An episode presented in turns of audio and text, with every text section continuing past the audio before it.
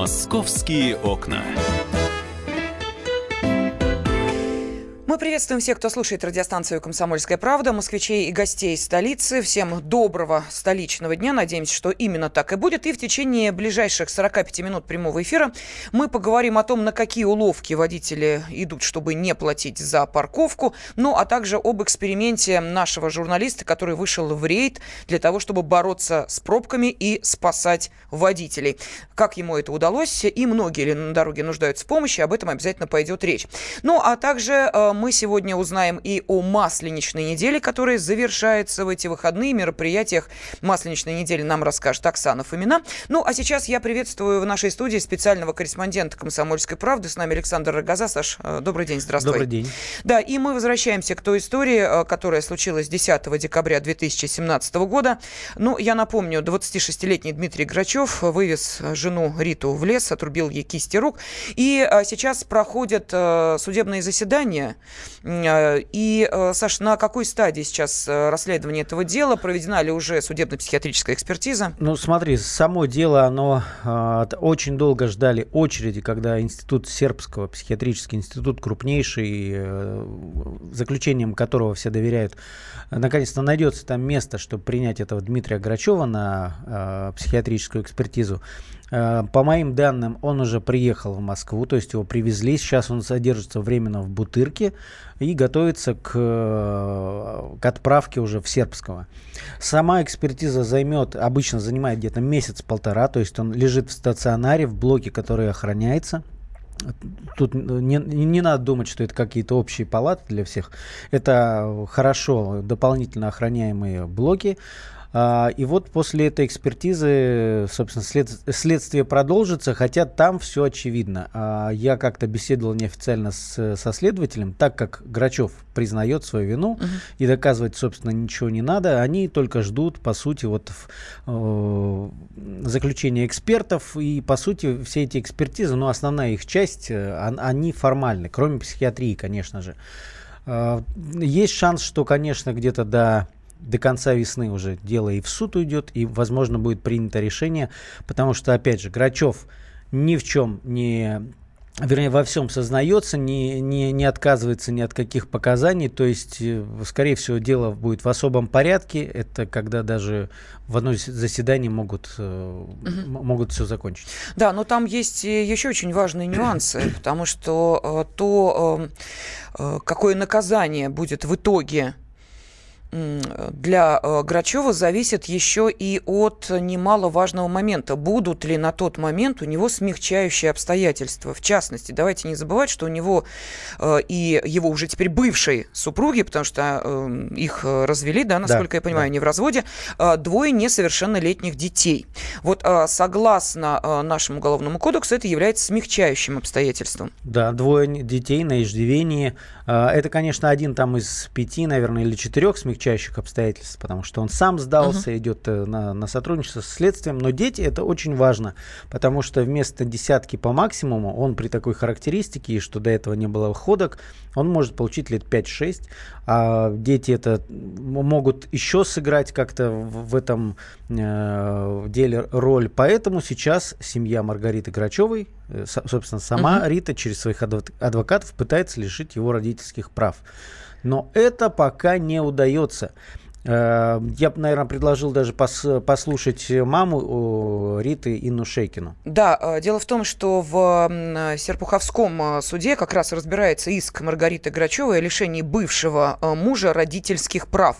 И вот в среду прошло второе по счету заседание, на котором, конечно же, присутствовала мама Риты Инна Шейкина. Вот что она рассказала о самом заседании и о вопросе лишения Дмитрия родительских прав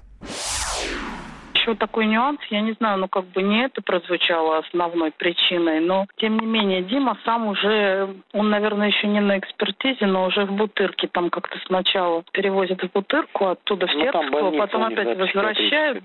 Ну да, угу. то есть напрямую в Сербского не кладут из Серпухова. Вот он уже в Москве, так я понимаю, еще пока в Бутырке. Как бы вот сейчас они отложили с формулировкой, ну опять же как-то все это так расплывчато, ну вроде как дождаться результатов экспертизы экспертизу. Я не знаю, что это дает в плане понимания, насколько он хороший или плохой отец, что это меняет. Хоть здоровым, хоть больным его признают, это в данном случае, по-моему, уже проявил себя человек, как я поняла, опять же, со слов адвокатов, что в большинстве случаев практика лишения кого-то из родителей родительских прав, она связана с тем, что есть какой-то приговор, вот там по нанесению тяжких телесных там или еще что-то. И тогда прокурор на основании этого приговора лишает человека родительских прав. Таких случаях, когда по основному делу еще нет приговора, а лишают родительских прав, таких случаев меньше.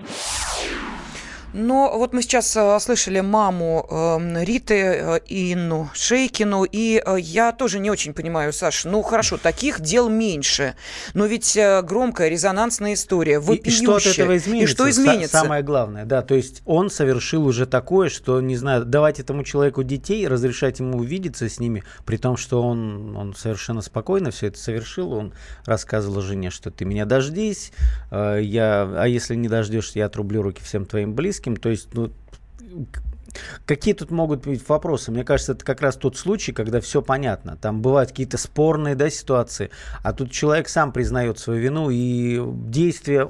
Это, наверное, перестраховка какая-то, да, там со стороны прокуратуры.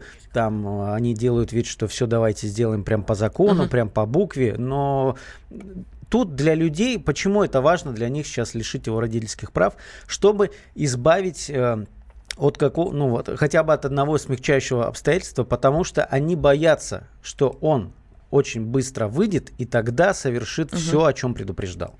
Ну, а сейчас мы хотим обратиться к нашим радиослушателям. Вот как вы думаете, чего, собственно, ждет прокурора и почему не лишают родительских прав э, Дмитрия Грачева, хотя, очевидно, э, его вина, и он, э, собственно, этого и не оспаривает, в преступлении сознался, но, тем не менее, прокурор медлит. У меня огромная просьба, если, может быть, среди нашей аудитории есть те, кто имеет отношение к прокуратуре, может быть, какая-то логика действий прослеживается, может быть, быть, есть какие-то обязательства, может быть, есть э, какой-то алгоритм действия, которого мы здесь не понимаем, и прокурор э, ничего не нарушает, действует по букве закона, и вы нам это объясните. Пожалуйста, 8 800 200 ровно 9702. Ну а сейчас с нами руководитель федерального направления декриминализации молодежной среды Союз добровольцев России Анастасия Ковалева. Анастасия, здравствуйте. Здравствуйте. Здравствуйте. Ну, вам логика прокурора вот э, ясна, э, понятна. А, о том, что он медлит и не лишает родительских прав Дмитрия Грачева? Ну, э, здесь э, ситуацию-то надо нам рассматривать комплексно.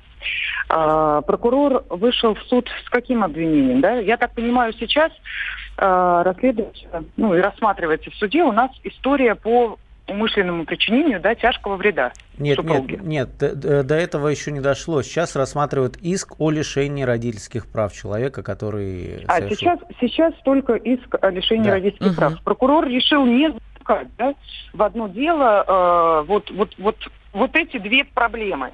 Хотя, на мой взгляд, это следствие одной цепи, и я думаю, что многие со мной согласятся, ведь э, он проявлял жестокость не единожды. Он понимал, да, это э, да, умысел действительно доказан о том, что он супругу свою, да, мать своих двоих детей, э, не единожды применял к ней насилие, и э, в итоге закончилось очень печально. Это не в порыве, я не знаю, там, не аффект, это умышленно э, долго затягивалось по времени, да, он умышленно У нас минута остается, Анастасия. В случае он опасен. Почему он э, сейчас принимает такое решение, э, на ваш взгляд?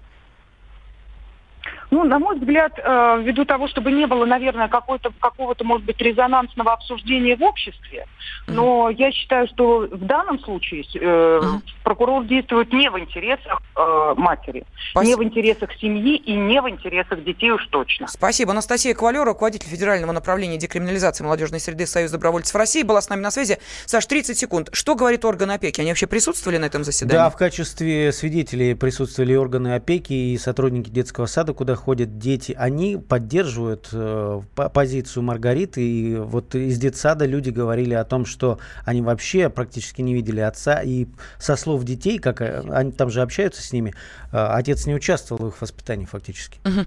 Ну, э, сейчас мы заканчиваем обсуждение этой темы. Э, следит за ней спецкор «Комсомольской правды» Александр Рогоза.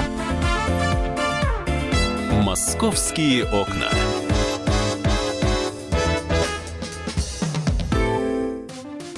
Здравствуйте, друзья! Это новая программа на радио «Комсомольская правда», которая называется «Подзарядка». С вами Вероника Борисенкова. И Сергей Краснов. Подзарядка – это заряд самой необходимой информации для того, чтобы начать новый день вместе с нами. Мы работаем по будням с 7 до 11 по московскому времени. На подзарядку становись.